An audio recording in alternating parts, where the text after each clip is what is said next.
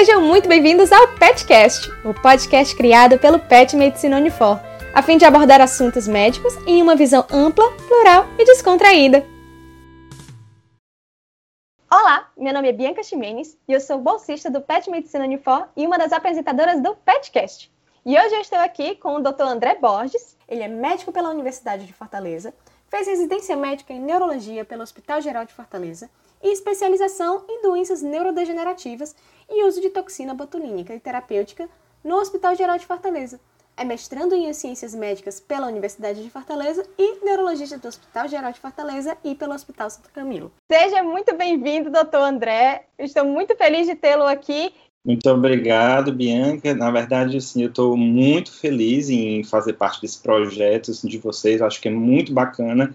Na verdade, minha maior felicidade é de estar participando aqui de um, de um projeto agora do PET, né? Eu que fui bolsista do PET, né, na Unifol, então, assim, gosto demais, me sinto demais assim, em casa, então fiquei muito feliz com o convite. Espero poder ajudar bastante aqui na nossa discussão. A felicidade é nossa, principalmente quando a gente traz assim o, os nossos petianos, quem era a família nossa, que acaba se tornando muito mais próximo, muito mais vivência, sabe o que a gente passa, o que a gente passou, a gente que foi aluno também da Unifor, então estamos todo mundo junto, mais ou menos no mesmo engodo. Certeza. Pois, então, gente, eu vou começar a ler aqui o caso clínico para vocês e a gente vai começar a discussão logo em seguida com o Dr. André. Nosso caso clínico é Paciente masculino, 67 anos, é trazido ao HGF pelos familiares com queixa de quadro súbito de fraqueza ao lado direito do corpo e dificuldade para falar, que iniciou há 30 minutos da sua admissão. Ao seu exame físico, ele está em regular estado geral, hidratado, com uma frequência cardíaca de 125, uma frequência respiratória de 18, uma PA de 140 por 90, tendo uma ausculta cardiopulmonar normal ao exame abdominal, sem alterações, e seu exame neurológico apresenta afasia global e fraqueza muscular, 0 em 5, em M corpo direito. Doutor André, vamos começar então a nossa discussão. Qual é a primeira coisa que eu vai passar pela minha cabeça quando esse paciente chega? Perfeito, Bianca. Sim, muito bem.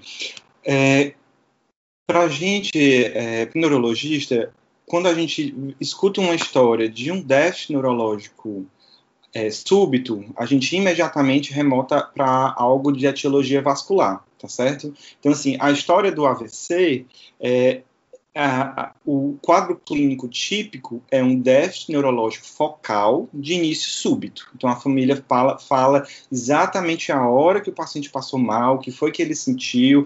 Então se assim, ela consegue delimitar bem, é uma coisa é uma coisa meio abrupta mesmo, certo? Então imediatamente quando a gente escuta esse um, um, déficit, um, um déficit neurológico focal novo com esse início súbito, a gente imediatamente pensa de uma etiologia vascular, de um AVC, né? Nesse, nesse primeiro momento, não tem como a gente dizer se é um AVC isquêmico, se é um AVC hemorrágico, a gente não tem como fazer essa distinção a princípio, tá certo? É, mas imediatamente a gente pensa nessa história que iniciou há 30 minutos, e isso é muito importante a gente saber quando foi que começou os sintomas, isso é fundamental para a gente estabelecer qual tratamento a gente vai é, utilizar para esse paciente. É muito importante a gente delimitar a data, o horário do início dos sintomas. Perfeito. E se eu, se eu quisesse abranger um pouquinho mais o meu leque, havia, há outras possibilidades que eu posso pensar para esse mesmo paciente com esse teste focal? Perfeito. Há várias, na verdade, né? Assim, o, o, o tratamento com AVC, ele deve ser um paciente com suspeita de AVC, na verdade, na verdade, vou até modificar.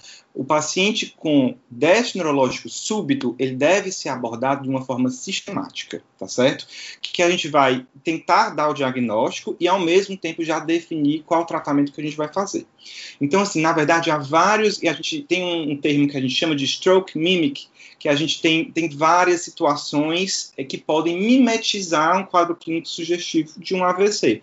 Né? Então, se tem quadros metabólicos, a gente pode ter uma hipoglicemia, uma hiperglicemia, ou uma alteração do sódio, que pode cursar com déficit neurológico focal, e entre outras causas que podem cursar com sintomas parecidos. Então, na verdade, o tratamento ele tem que ser sistematizado, porque nesse caso especificamente, nesse paciente principalmente, que tem, que tem o início dos sintomas com 30 minutos, então assim, ele está numa janela de tratamento que é uma janela ótima para tratar, é, a gente deve ser rápido nessa abordagem. Então, a gente vai, ao mesmo tempo que a gente vai coletando a história, examinando o paciente, a gente já vai pensando em várias causas, né?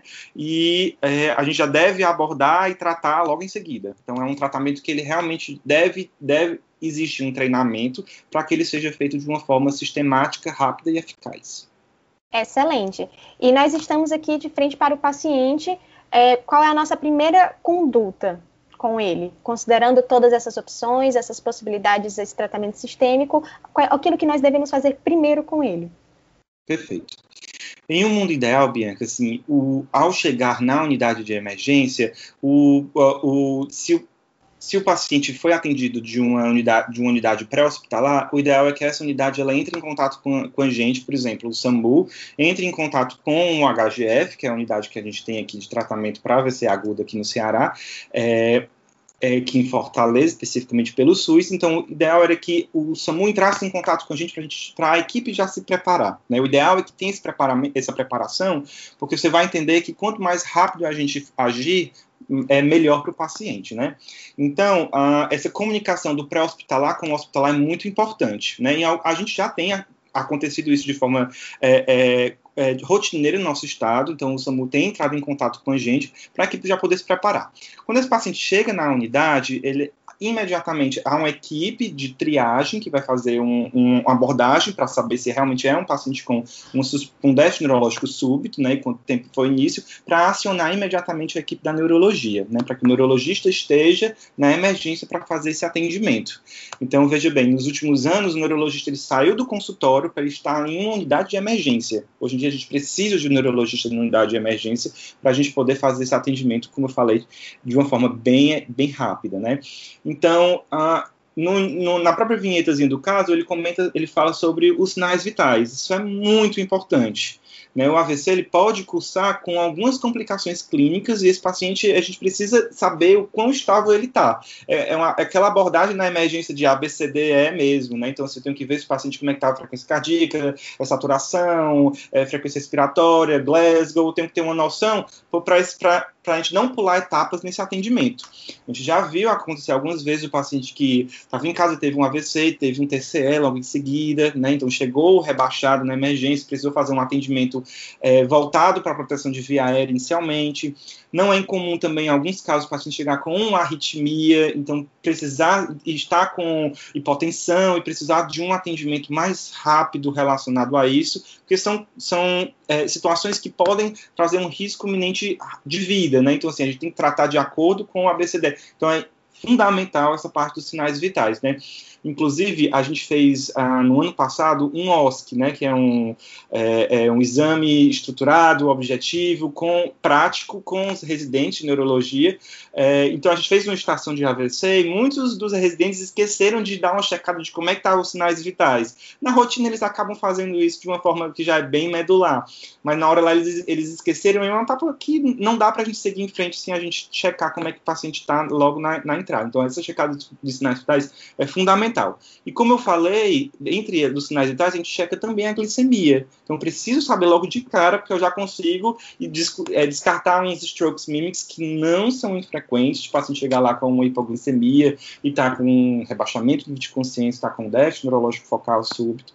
Então, isso pode acontecer. Então, a gente tem que descartar e tratar e é, é, para a gente não perder tempo, né?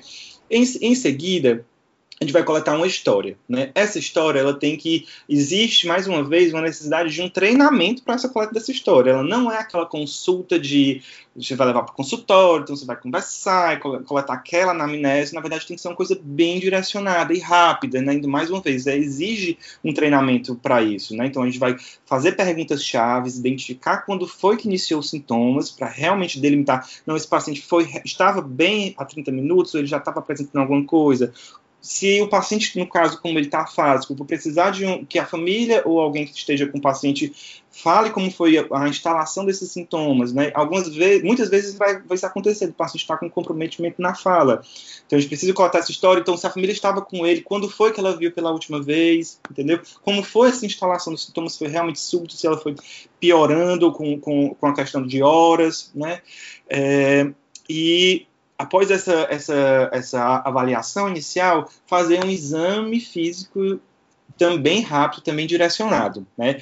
O exame neurológico é um exame completo, complexo, é um exame que pode demorar um bom tempo, então, mais uma vez, a gente precisa fazer isso de uma forma mais rápida, né? Na emergência, a gente utiliza a escala do NIH, né? Ela não substitui o exame neurológico, mas no atendimento inicial, ela é fundamental para a gente delimitar quais são os déficits neurológicos que o paciente apresenta, né? E a gente colocar isso de uma forma objetiva, que isso vai ter um impacto na questão de escolha de tratamento, diagnóstico, a gente vai saber que, o que foi que acometeu em relação ao quadro clínico, foi que comprometeu, se foi é, é, sintomas motores, sensitivos, visuais, linguagem. Então a gente consegue delimitar com essa escala. Essa escala é uma escala que todo médico deve ter conhecimento, tá certo? Ela vai de 0 a 42. Quanto maior a pontuação, mais grave o paciente, maior o acometimento neurológico, tá certo? É, e, idealmente, devo ter também um, alguma orientação de como aplicar essa escala, né? Para a gente poder ter uma forma mais objetiva de, de, de pontuar esse, esse, esses sintomas, né? É, Existem na, na, na, na, internet vários tutoriais, né, para gente para aprender, para o médico poder fazer essa, essa leitura e, cursos, esse aplicativos.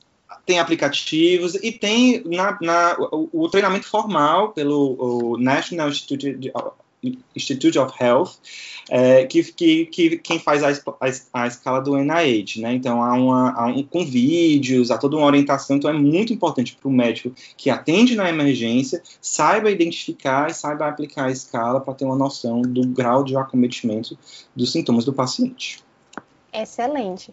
É, já que a gente está falando assim do NIH, né, e, e mencionando a questão do, do NIH, o e o senhor mencionou e tudo mais, que ele vai de 0 a 42, isso. O, o que seria um NIH mais grave em questão de pontuação? Até quanto? Nesse sentido. É, o NIH ele vai, ele vai pontuar de escalas desde o nível de consciência, né, ele vai olhar lesões de nervos cranianos, né, alteração da motricidade ocular, ele vai para a questão de déficit de força, né, alteração de sensibilidade, é, ataxia, disartria, linguagem e sintomas de negligência ou extinção. Então, quanto maior o acometimento do AVC, então assim, quanto maior a área lesão cerebral ocorreu, maior a pontuação do paciente. Né? Então a gente verifica dessa, a gente imagina dessa forma. Na verdade, no caso de uma isquemia cerebral, quando a gente pega um paciente com um NIH elevado, quando eu estou falando de NIH elevado, eu estou falando de NIH de 18, já é um NIH que a gente considera um, um, uma pontuação importante, um NIH de 20. Então são NIH de, geralmente que deixam um paciente com sintomas neurológicos capacitantes.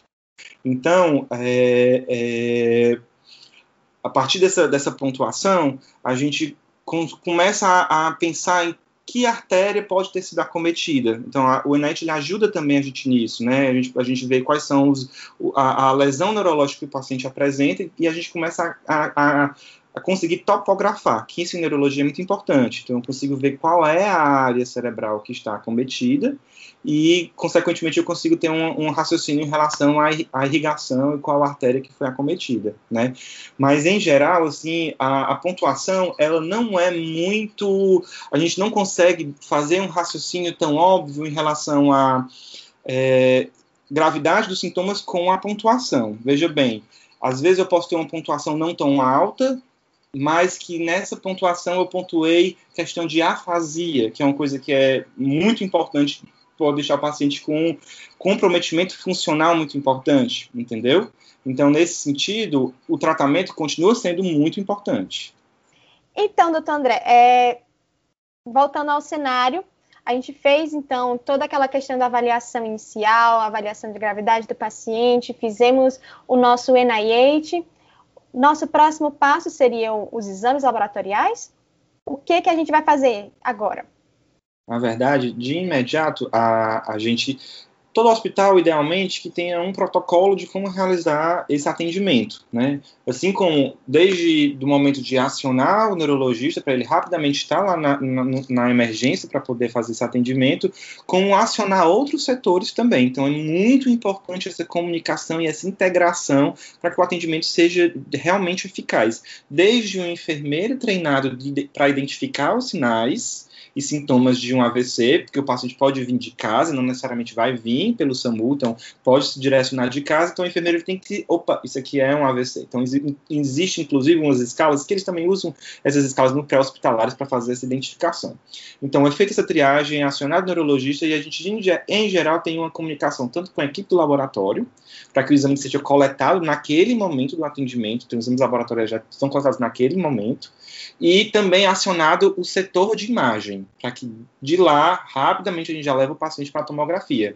Então, essa, isso que eu estou falando, isso para um, um, neurologista é, é, treinado e um serviço que tenha isso bem é, é estruturado, a gente consegue fazer esse atendimento em 15 minutos, né? E levar esse paciente nesse tempo, é, a, a, desde o atender, examinar, fazer a escala do NIH, levar para tomografia, nesse, nesse curto intervalo de tempo, né? É, que é algo que a gente tem que frisar sempre é a questão do, do tempo tempo que levou até ele chegar à emergência, o tempo que ele está no seu atendimento, o tempo que ele vai passar na porta, que ele vai ser identificado, que ele vai ser é, a, a, consultado pelo neurologista, enfim, o tempo se torna o nosso pior inimigo e o nosso melhor amigo também nesse sentido. É algo que a gente tá, tem que estar realmente junto. A gente então, tem que estar o tempo todo é, raciocinando de que tempo é cérebro. Né? Então, num paciente com uma isquemia cerebral, em, em que há uma interrupção do fluxo sanguíneo na, é, é, do ponto de vista da artéria, e, tá, e a, cada minuto que passa a gente perde milhares a milhões de neurônios, né? Então é muito importante que esse atendimento, que a gente tenha essa percepção de que a velocidade do atendimento ela deve ser realmente uma prioridade. Perfeito. E aí que entra na minha próxima pergunta, que seria: nós vamos acionar então o setor de imagem, mas o que, que é prioritário nesse momento? De exame, o mais importante para esse momento, para eu definir conduta, é fazer uma tomografia de crânio sem contraste. Tomografia simples, que a gente chama. É um exame que é feito em poucos minutos. A partir dessa tomografia, Bianca, eu já consigo saber se esse, se esse paciente sofreu um AVC isquêmico ou um AVC hemorrágico. Então, a tomografia tem uma sensibilidade muito boa para a gente poder ver sangue, que é uma coisa que a gente quer ver. E a gente consegue também fazer uma análise se a gente já consegue identificar isquemia cerebral, certo? A gente sabe que esse é um processo que ele é dinâmico à medida que o tempo vai passando, se no caso do AVC isquêmico e, essa, e há uma interrupção de, do fluxo sanguíneo, é, com o tempo, mais área de isquemia vai acontecendo. Então, a, a para a gente delimitar, muitas vezes, isso vai depender de paciente para paciente, vocês vão entender isso mais na frente.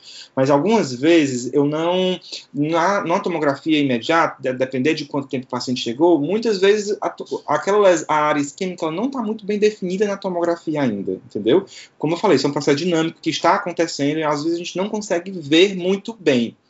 Então, nesses últimos anos, a gente é, foi elaborado uma escala pela pelo pessoal dos Estados Unidos, mais especificamente pela, pela equipe lá de Alberta, e eles, e eles é, fizeram uma escala que se chama a escala de Aspects, que é uma escala para a gente avaliar sinais precoces. A gente já avaliava antes da, da, da realização dessa escala, mas a gente começou a ver de uma forma mais é, é, estruturada, né, digamos assim, a gente começou a pontuar. Né, então, nessa escala, a gente consegue ver quais são aquelas alterações, se há alterações precoces para diagnóstico de AVC isquêmico e, e que área cerebral eh, já está cometida. essa escala varia de 0 a 10, sendo 10 um, um, um, um aspecto normal, e quanto maior o acometimento, menor a pontuação. Perfeito. E uma tomografia normal, ela descartaria a nossa hipótese? De um na AVC verdade, isquêmico? Ela. Na verdade, não. Assim, veja bem.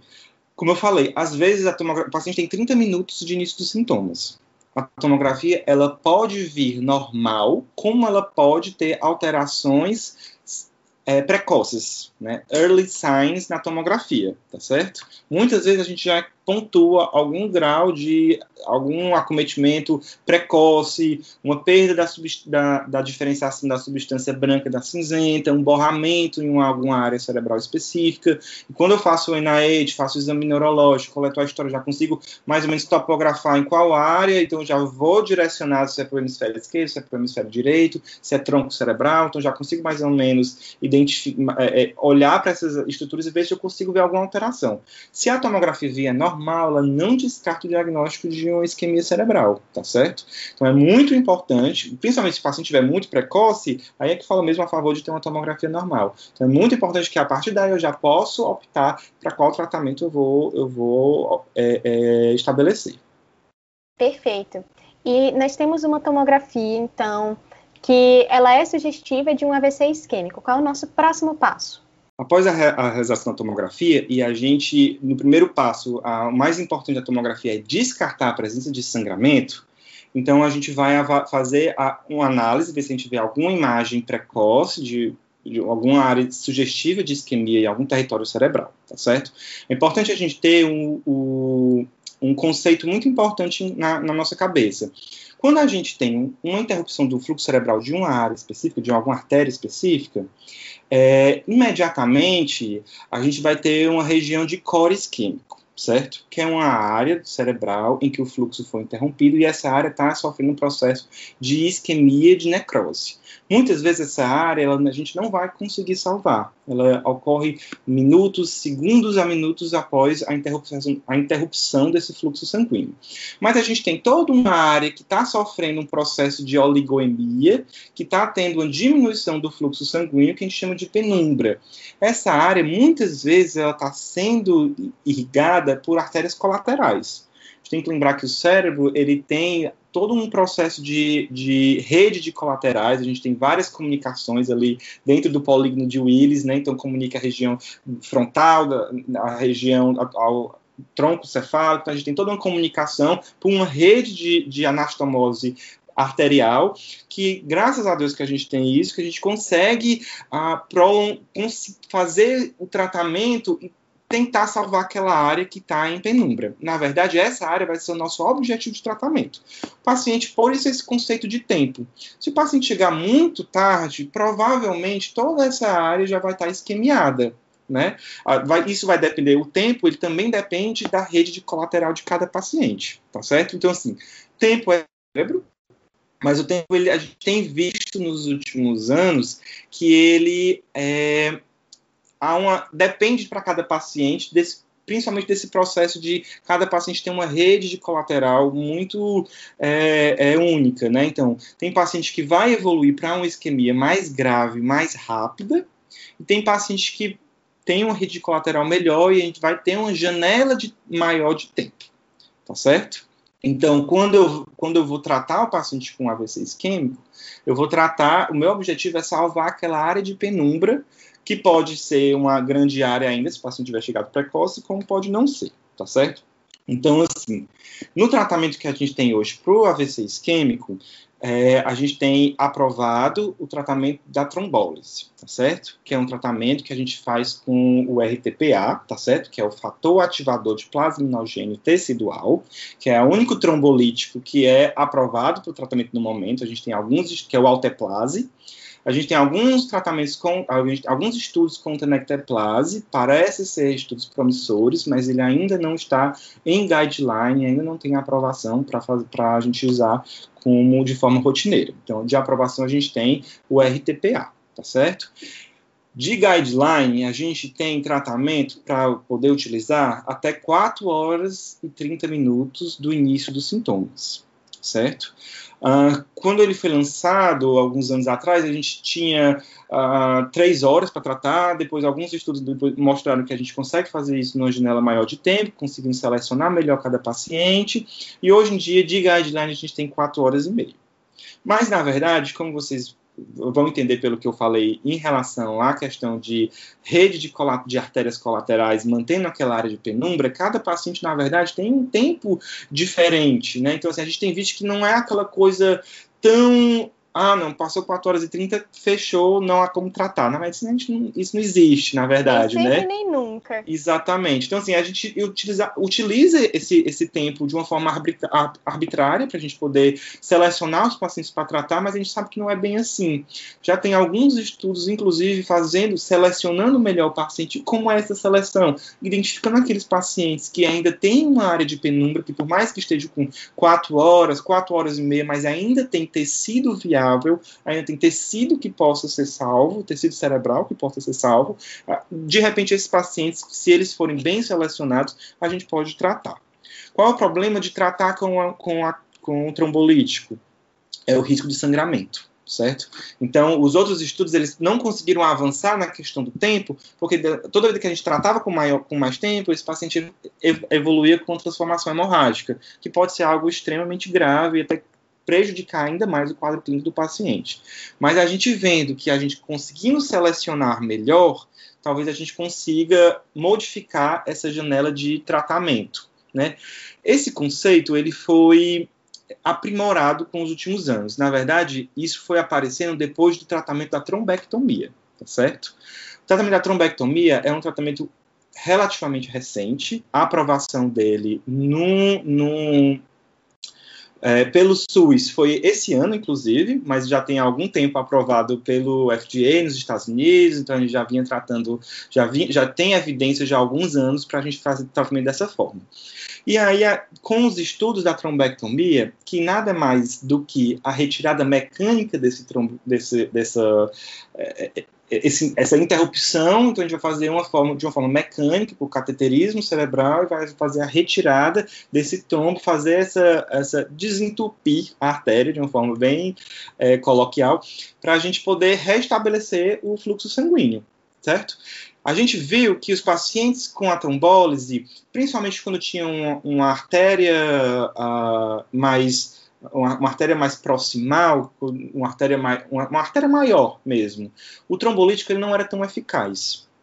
Então a gente tinha uma taxa de sucesso subótima com o tratamento com trombolítico. Né? Então muitos pacientes a gente não conseguia, em outras palavras, principalmente quando era trombo grande, a gente, o trombolítico ele não conseguia recanalizar.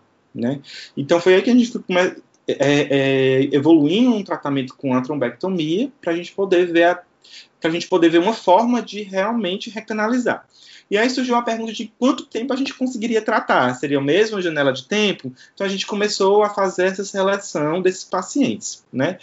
E com a trombectomia, a gente entendeu mais esse processo dinâmico de core isquêmico, de área de penumbra, de rede de colaterais, que a gente para a gente poder selecionar. E hoje a gente tem, a gente consegue fazer o tratamento da trombectomia com uma janela de tempo maior.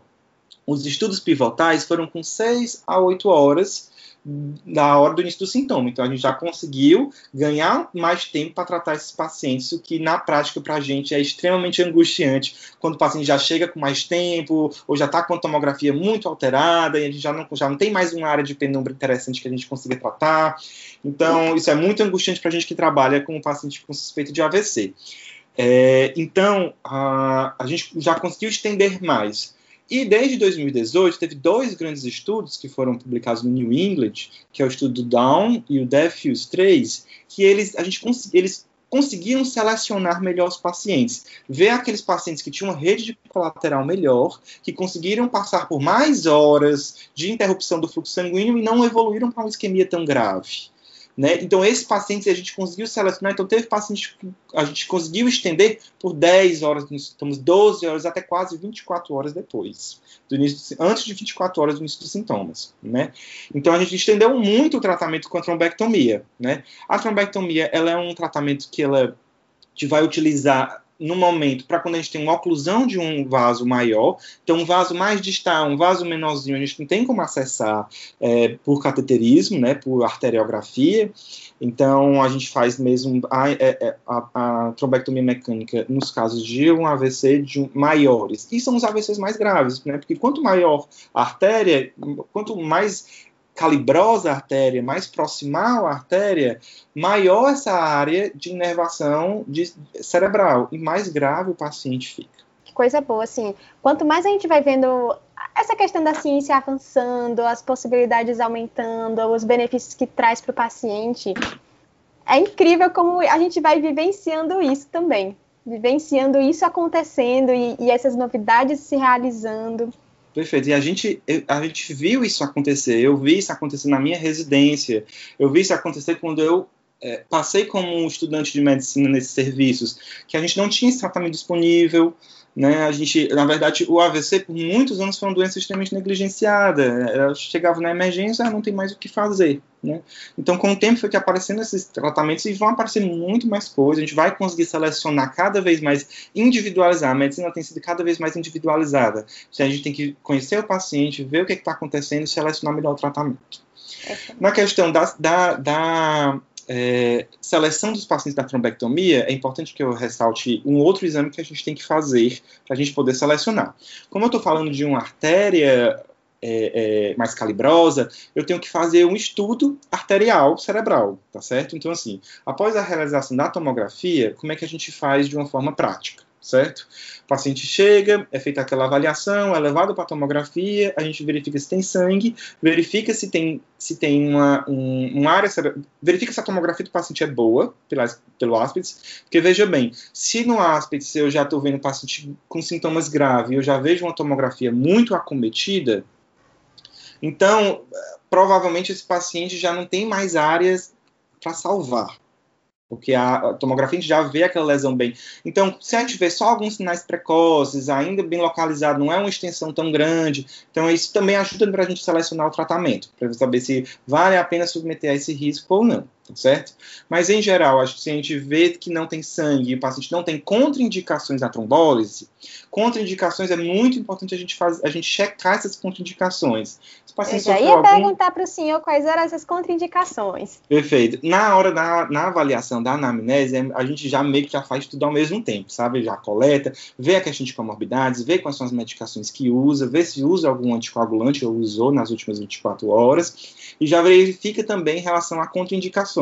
Se já teve um AVC hemorrágico alguma vez, se esteve doente recentemente, se fez algum procedimento cirúrgico, e a gente já pergunta qual procedimento, se esteve internado, se, é, se teve um infarto recente ou, uma, ou um AVC recente. Então, tudo isso é importante. Se está com algum sangramento ativo, né, seja uretral, seja oral, então a gente, a gente vê, faz todo esse, esse questionamento. Há um, um checklist que deve ser questionado para o paciente se ele apresenta ou não alguma contraindicação. Então, se o paciente não apresenta contraindicação, a tomografia não apresenta contraindicação, a gente vai fazer o tratamento da trombólise que a gente faz ali mesmo no setor de imagem. Só para vocês terem noção que é um processo rápido. Então a enfermeira já tem a medicação dentro da, da, da bolsa, a gente já leva esse atendimento para o setor de imagem e ela já aplica a medicação naquele momento. 10% da dose, que é equivalente ao peso, a gente aplica em bolos e o restante a gente coloca em bomba de infusão, certo? E depois, esse paciente, após a trombólise, a gente faz um estudo de vaso para a gente ver se esse paciente tem algo, realmente há benefício de fazer a trombectomia tá certo? Então a gente, esse processo em geral, a gente não atrasa a trombólise. O paciente ele pode ir para trombólise e caso não tenha uma recanalização imediata com o trombolítico, ele pode ser sim submetido a uma trombectomia em seguida, tá certo? Isso no paciente que está com 4 horas e 30 do início dos sintomas, né, que é aquele horário definido de guideline para a indicação do, do, do RTPA, tá certo? E na sequência, se esse paciente tiver mais tempo, a gente já não indica mais a trombólise, provavelmente, e a gente passa para ver a possibilidade de fazer uma trombectomia. Então, essa seleção é muito importante. Né? A gente tem usado um termo que se chama mismatch clínico radiológico. O que é isso? Então, eu tenho um paciente que está muito sintomático, mas eu tenho um paciente com uma boa tomografia. Então, há um mismatch nisso daí. Então, poxa, se eu tenho uma tomografia que está boa, e o paciente está muito sintoma, tem área para salvar. Então, eu vou investir no tratamento para esse paciente. Né? E aí o tempo fica um pouco mais relativo. Tempo ainda é cérebro, porque quanto mais tarde eu tratar, isso vai trazer repercussões para ele, mas entendam bem esse processo de que há uma certa relatividade nesse sentido, né? Diferente daquele paciente que não tem um mismatch clínico radiológico, o paciente que já está com a clínica muito ruim e já tem uma correspondência na imagem com lesão extensa, cometendo uma área importante do cérebro, então provavelmente esse paciente talvez já não se beneficie tanto do tratamento de recanalização, e isso deve ser avaliado, obviamente, com o especialista. Excelente. Acho que sim, assim, deu uma abrangência grande em toda essa questão do, do tratamento com o alteplase e tudo mais. É, mas eu queria saber uma coisa também. Após a administração do alteplase, que cuidados a gente precisa ter com o nosso paciente? Há cuidados específicos? Algo que a gente deva prestar mais atenção? Perfeito. O alteplase é um tratamento que ele tem evidencia um A de guideline. Então, é um tratamento que, se bem selecionado, né, se, se afastar todas as contraindicações, é um tratamento seguro, seguro e eficaz. Porém, para a gente garantir a segurança, a gente tem que ter uns cuidados após a administração. Uma vez que é um trombolítico, ele vai aumentar o risco de sangramento, a gente tem que ter uns cuidados especiais para esse paciente. Idealmente, que ele esteja na unidade de AVC, após a, a, a, realização da medicação. Tem vários estudos mostrando que unidade de AVC com atendimento estruturado, com equipe multidisciplinar, é extremamente impactante no processo de tratamento e reabilitação do paciente com AVC, certo? É, caso na indisponibilidade de unidade de AVC, ele vai ter de terapia intensiva, que esse paciente precisa ser monitorizado. E o principal cuidado é em relação à pressão arterial. A gente não pode deixar essa pressão arterial ficar muito elevada, porque a gente aumenta o risco de sangramento, tá certo? Então, idealmente, é uma sistólica de 180 uma diastólica de 105, no máximo. À medida que a pressão passar disso, é necessário que a gente utilize um medicamento endovenoso para controle da pressão arterial. É, além da pressão arterial, outras coisas a gente deve avaliar também. Então, esse paciente deve ficar em repouso. Em geral, a gente mantém ele em dieta zero por 24 horas. Né? Esse paciente vai ficar durante todo esse período com monitorização cardíaca. A gente evita a realização de é, passagem de fazer procedimentos invasivos de uma forma geral. A, a gente evita passar sondas, é, evita passar a cateter venoso central, então tudo isso que vai invadir o paciente para a gente não aumentar ainda mais o risco de sangramento. Durante esse período, é importante que o neurologista fique avaliando o paciente, fazendo a medição da escala do NIH, para a gente ver de uma forma objetiva como é que está a evolução dos sintomas, se está tendo melhora clínica ou não. Né? Então é muito importante essa vigilância e após 24 horas em geral, com o protocolo, a gente realiza uma nova tomografia e verifica se houve a transformação hemorrágica, às vezes acontece de uma forma sintomática, a gente verifica se houve é, é, melhora ou aparecimento de alguma lesão isquêmica. Excelente.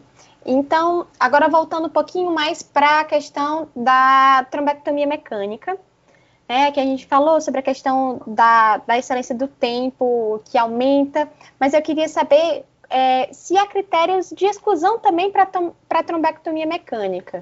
Né, se é algo que a gente deveria prestar mais atenção quanto a ela, para sua não realização, o que, que pode ser dito sobre ela?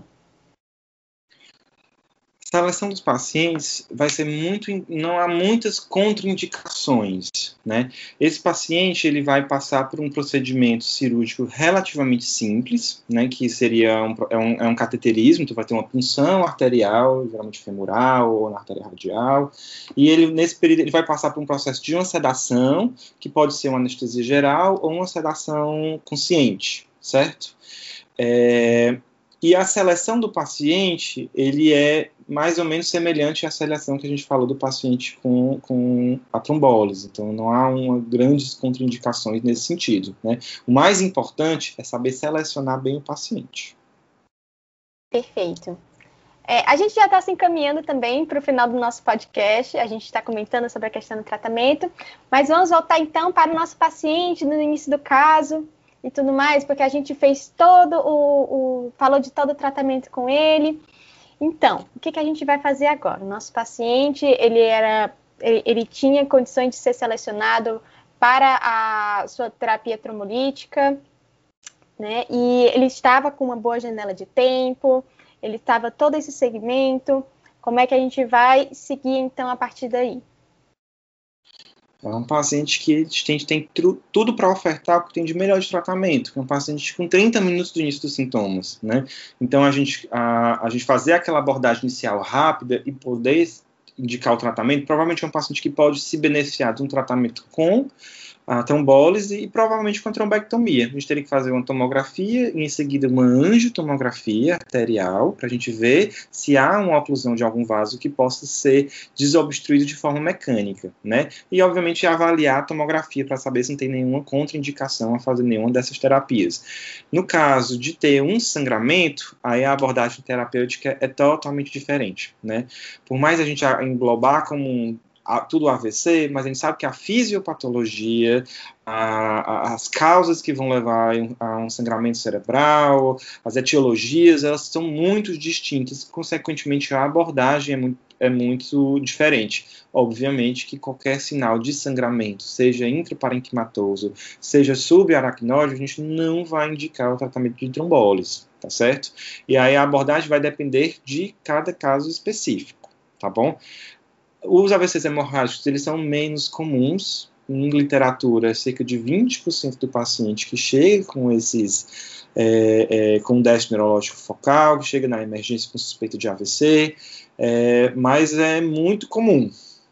Então, é importante que a gente também tenha um tratamento estruturado, uma abordagem terapêutica estruturada para atender esses pacientes que podem apresentar uma, uma morbidade ou mortalidade elevada. Excelente.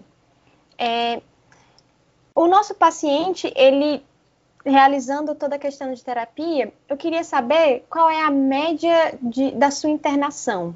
Sim, se tem o, se ele vai ficar internado durante muito tempo, qual é o, o tratamento de segmento que ele vai ter, o que, que, é importante a gente também chamar a atenção dos nossos ouvintes quanto a isso.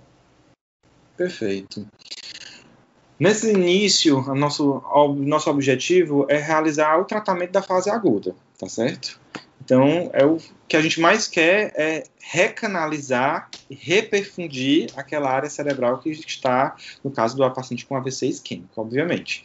É, após esse período, a gente, em geral, esse tempo de internação ela é muito distinto para cada paciente, porque a gente pode ter AVCs que são pequenos, então pegar uma, uma, um, vaso arterial mais distal, com área cerebral menor, consequentemente sintomas neurológicos menos graves, e em geral um paciente que tem um tempo de internação mais curto. Diferente daquele paciente que tem um AVC mais extenso, vale lembrar do paciente que evolui com um AVC maligno, que é um paciente com área cerebral extensa, então, que, que quando não tratado na fase aguda, pode evoluir com complicações graves, inclusive o risco de evoluir a óbito, certo? Então, esses pacientes, obviamente, necessitarão de maior tempo de internação. Durante a internação, é muito importante que o paciente seja avaliado por uma equipe de fonoaudiologia, para ver o risco desse paciente tem de broncoaspiração. A gente sabe que a pneumonia aspirativa é um que aumenta muito a mortalidade desses pacientes, o risco de infecção é elevado, esses pacientes têm dificuldade na deglutição. É importante que esse paciente passe por alguns exames para investigar o que foi que ocasionou o AVC.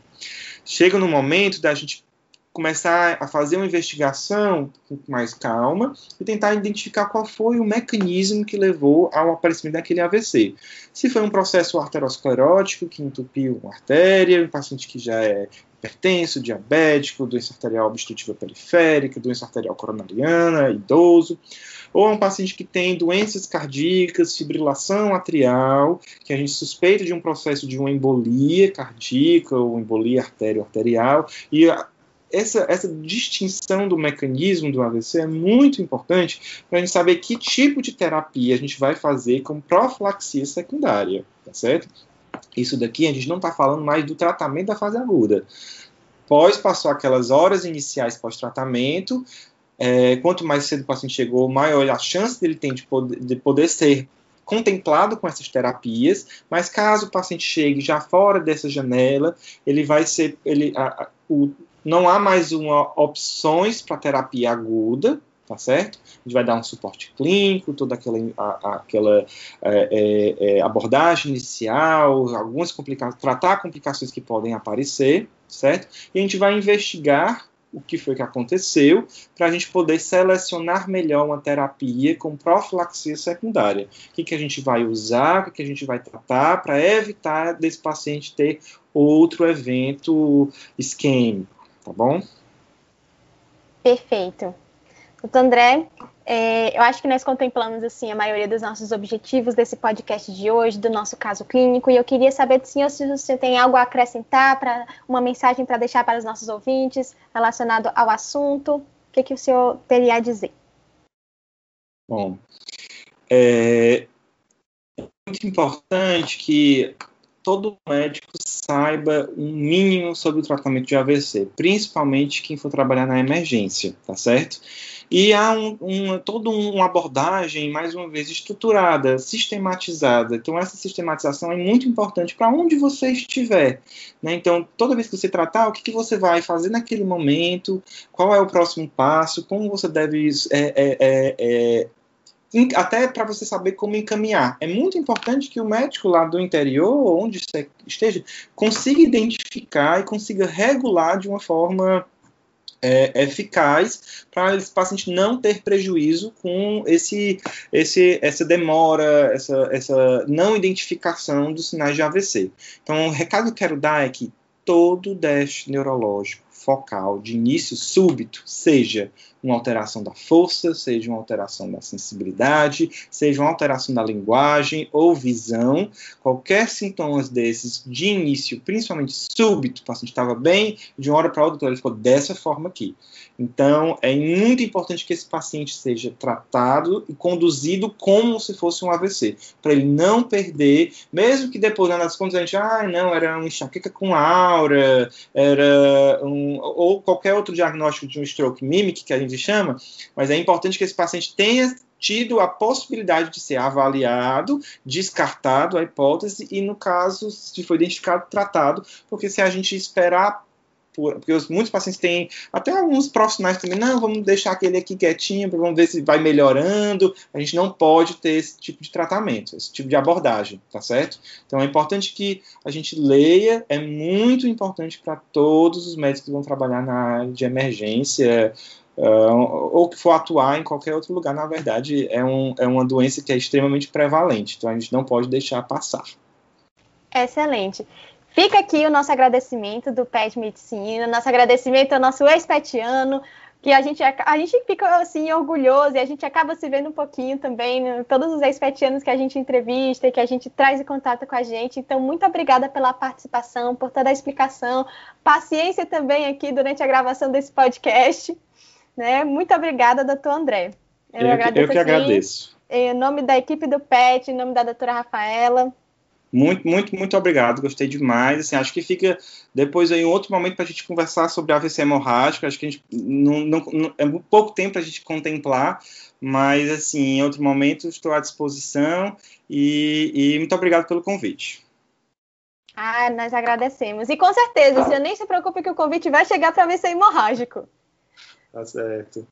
Então, nós vamos encerrando por aqui o nosso, o nosso petcast. Obrigada pela nossa audiência. A gente vai continuar com esse projeto. Então, vão lá no nosso Instagram, petmedunifor, e mandem suas dúvidas e sugestões. Até a próxima!